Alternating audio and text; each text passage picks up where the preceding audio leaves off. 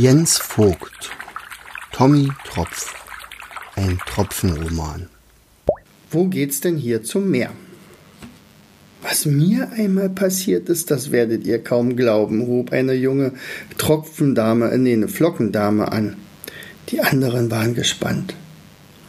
Als ich damals im Meer so vor mir hinschwamm, begegnete ich einem abgehetzten Wassertropfen. Der schwamm mal hierhin und mal dorthin und war recht unschlüssig, in welche Richtung er nun schwimmen sollte. Ich beobachtete das eine ganze Weile und fragte ihn dann, ob ich ihm helfen könne. Ja, sagte er, wie komme ich denn hier zum Meer? Daraufhin antwortete ich, na ja, das ist leicht. Äh, du bist schon im Meer.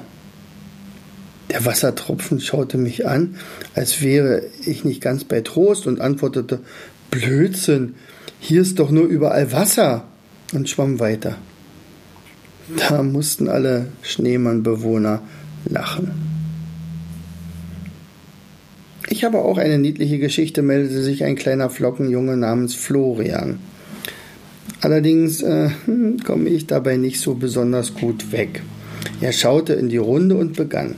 Als ich noch klein war, konnte ich nie genug bekommen. Ich trank für zwei und aß für vier.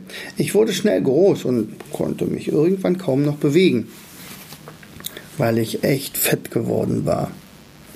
Du meine Güte, ich passte bald nicht mehr in meine eigene Schlafmuschel. Meine Mama machte sich Sorgen und überlegte, wie sie mir meine Fresssucht austreiben könne. Eines Tages erwähnte sie ganz nebenbei, dass ich bald meinen Eiskristall bekommen würde. Als sie einmal das Haus verließ, ging ich auf die Suche, wo sie den Kristall versteckt haben könnte. Bald hatte ich ihn gefunden. Doch nicht ein Kristall lag im Versteck, sondern gleich drei. Das eine hatte abgerundete Kanten, zwei sahen schon ein wenig älter aus und waren zackig geformt. Hätte ich es nicht besser gewusst, ich hätte mit denken können, sie sahen aus wie ein Gebiss mit Zähnen. Ich wusste, ich würde nur einen überreicht bekommen, also ließ ich den mit den abgerundeten Kanten im Versteck und stibitzte die anderen beiden. Ehe Mama zurückkam, schluckte ich sie gierig herunter. Oh, war das eklig. Fortan schmeckte alles Essen versalzen.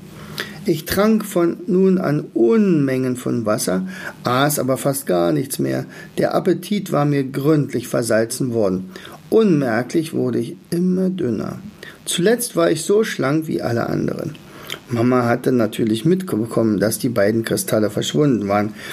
Als ich ihr schlank genug war, sagte sie, so, mein dünner Florian, nun kannst du die Salzkristallzähne von Oma und Opa wieder herausrücken.